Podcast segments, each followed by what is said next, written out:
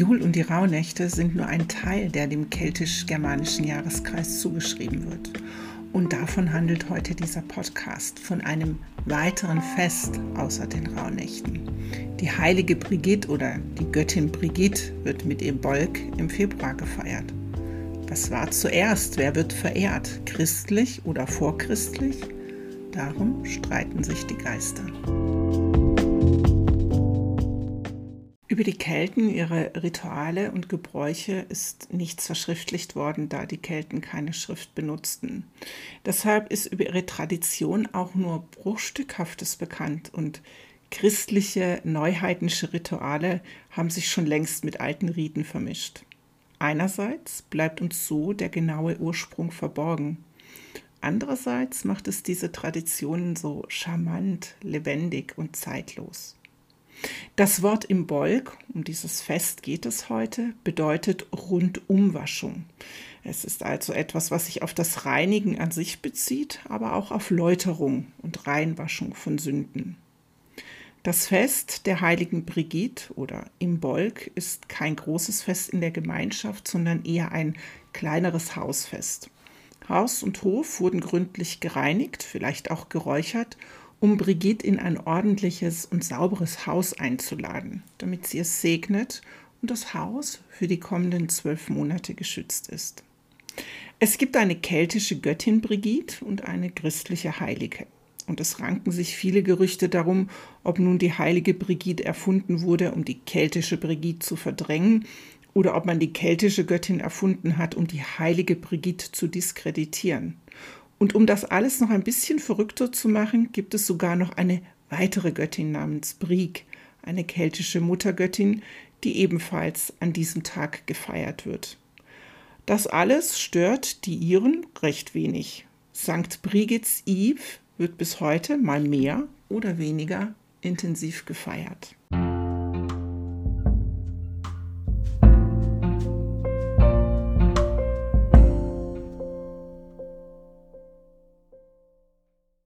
Auch in dem Termin, wann im Bolk gefeiert wird, gibt es Uneinigkeit.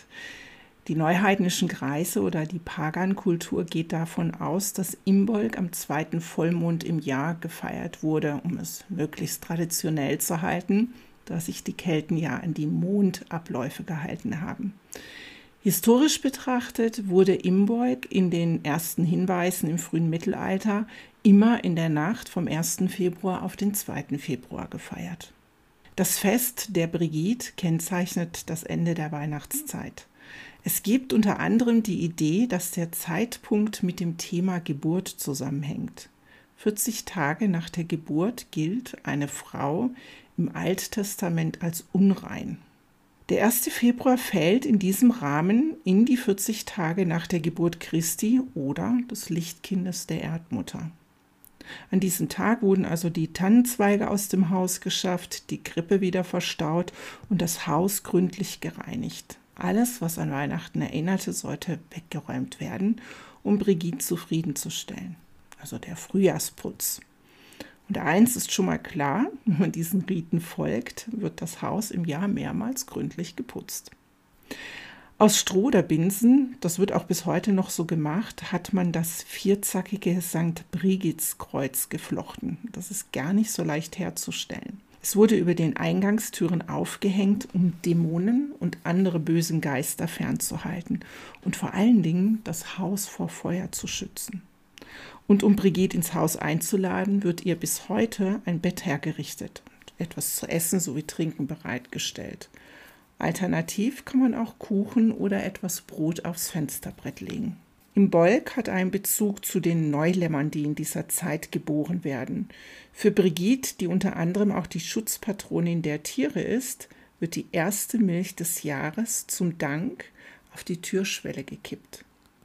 Brigitte geht in der Dämmerung über das Land und segnet es. Und in Erinnerung an ihren magischen Mantel werden als Symbol für ihren Mantel ein Tuch oder Schal vor die Tür gehängt, das sie dann im Vorbeigehen ebenso segnet. Traditionell wird an diesem Tag frische Butter hergestellt und Kerzen geweiht. Die Kerzen galten als besonders schutzkräftig und werden deshalb bis heute bei Notsituationen, Geburten oder auch an Krankenbetten angezündet. Auch Weissagungen sind an diesem Tag besonders beliebt. In Irland gibt es einige Quellen, die als heilend bekannt sind und auch der Brigitte geweiht sind. Mit Bächen und Quellen kann man angeblich am besten mit ihr sprechen und seine Wünsche äußern, die dann von ihr gesegnet oder vielleicht sogar erfüllt werden.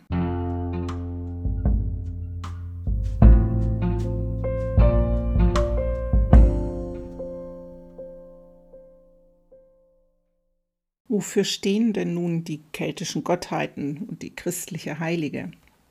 Brid gehört zur alten keltischen Tradition. Das ist ziemlich gesichert. Sie ist eine Muttergöttin aus dem Stamm der Danu. Der Stamm Danu soll vor den Menschen in Irland gelebt haben.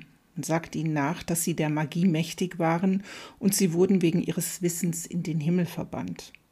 Man glaubt, eine Wolke sei herabgekommen über Irland und das Volk der Danu verschwand in den Bergen. Sie werden mit dem Feenvolk in Verbindung gebracht.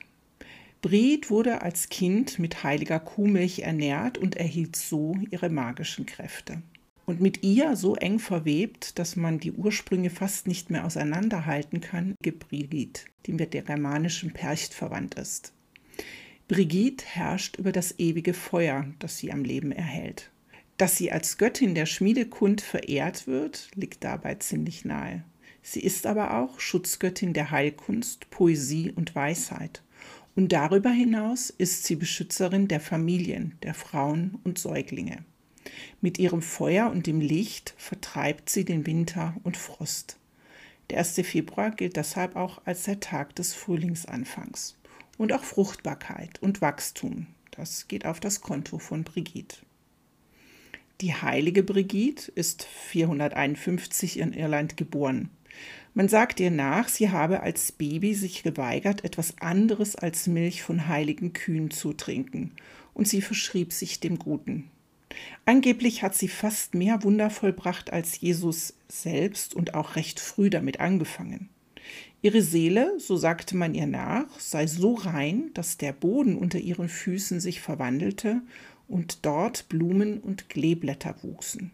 Sie speiste die Armen und heilte die Kranken. Und in den meisten Fällen kamen in ihren Wundern Tiere vor. Aber besonders zwei Wunder wurden ihr zugeschrieben. Als Teenager hatte sie eines Tages den kompletten Vorrat an Milch und Butter an die Armen verteilt.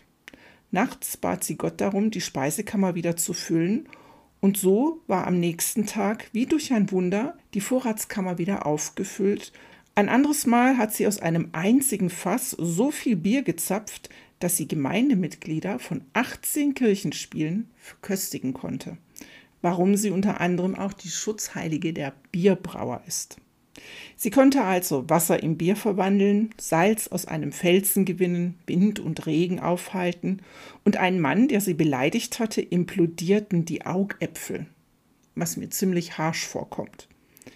Sie gründete mit einigen Nonnen ein kleines Kloster unter einer Eiche, was ihr den Beinamen Kildare einbrachte. Das Kloster hatte viele Ländereien, bei deren Besitznahme ein magischer Umhang von Brigitte eine Rolle spielen soll. Brigitte ist die Schutzheilige von Frauen, Wöchnerinnen und Säuglingen sowie der Unschuldigen, der Tiere und eben der Bierbrauer. Man kann die Ähnlichkeiten zwischen den beiden Brigittes, glaube ich, schon ganz gut erkennen.